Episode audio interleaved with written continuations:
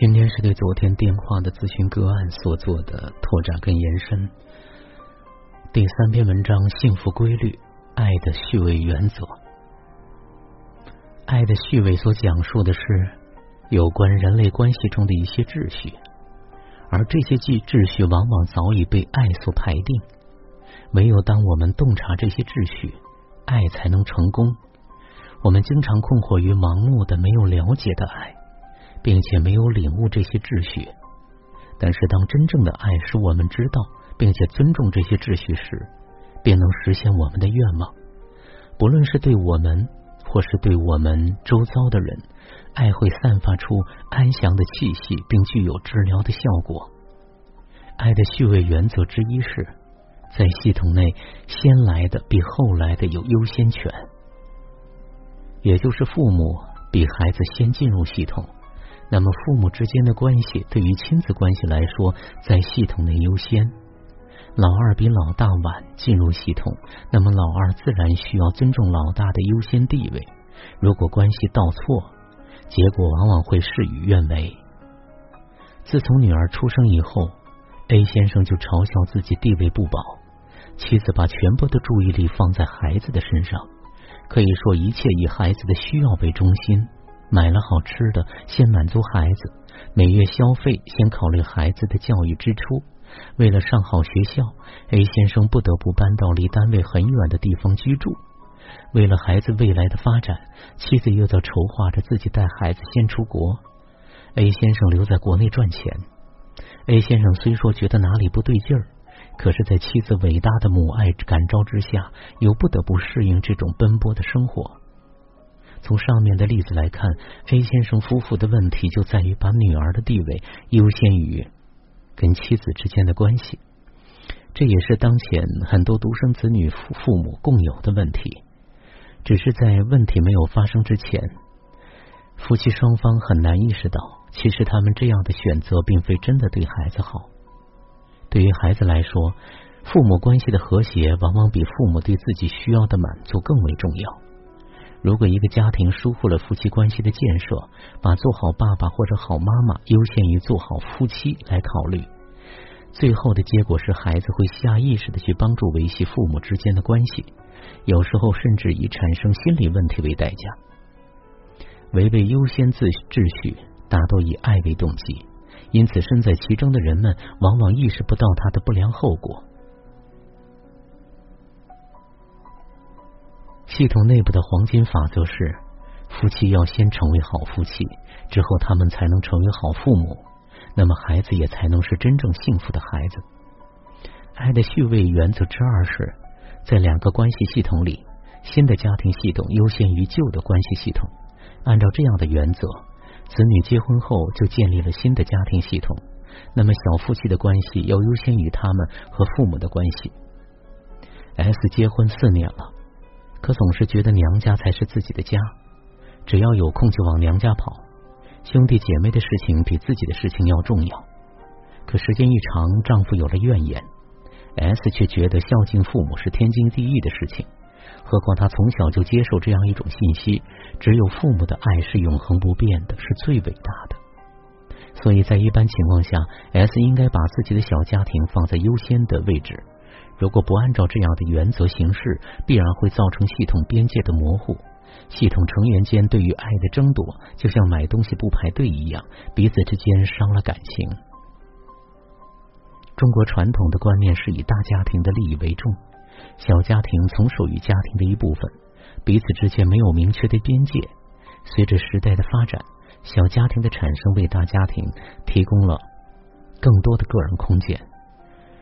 而传统意识却依然有着残留，表现在现在孩子不愿意和父母分离，或者父母不愿意让孩子独立。跨越家庭系统之间界限的人，通常带有对分离的恐惧。父母不愿意正视孩子已经长大成人的事实，不能忍受空巢带来的痛苦，乃至产生被遗弃的感受。子女要么在心理上还有对父母的依赖，要么对于离开父母有深深的内疚，于是要。要去做父母的好孩子。爱的序位原则之三是：当两个系统混合时，新的关系要尊重原有的爱的连接。例如和长辈共同生活的夫妇，也要尊重与长辈原有的那份爱的连接，否则的话，婚姻中会有沟坎。很多人爱自己配偶的同时，却无法接受对方既往的亲密关系，或者想超越那份亲密关系，这样的婚姻迟早会出现问题。原因在于每个人都不是凭空出现的，一个人不仅代表了他自己，也综合了他的所有经历。包括经历中给他影响的每个人、每件事、每一份感情，父母与孩子更是他生命的传承。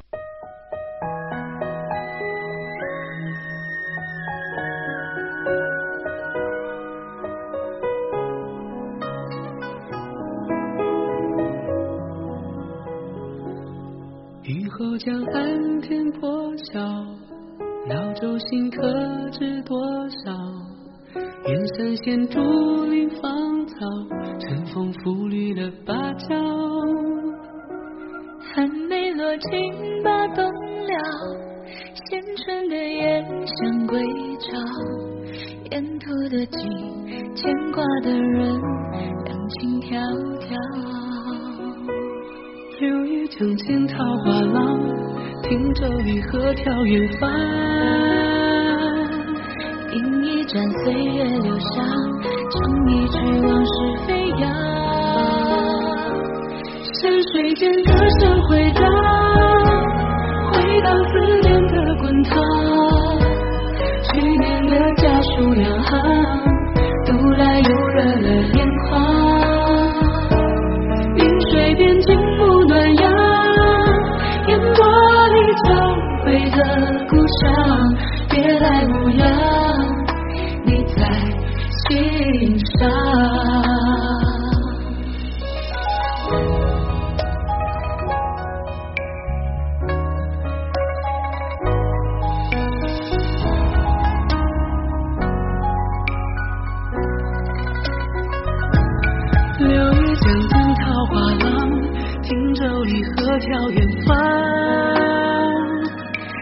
一盏岁月留香，唱一曲往事飞扬。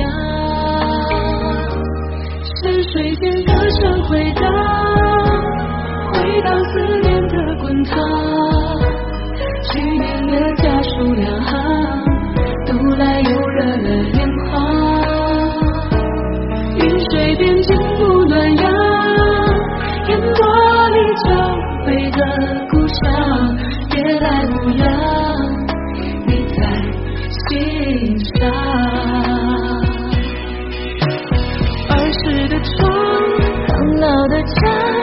是否同换了方向？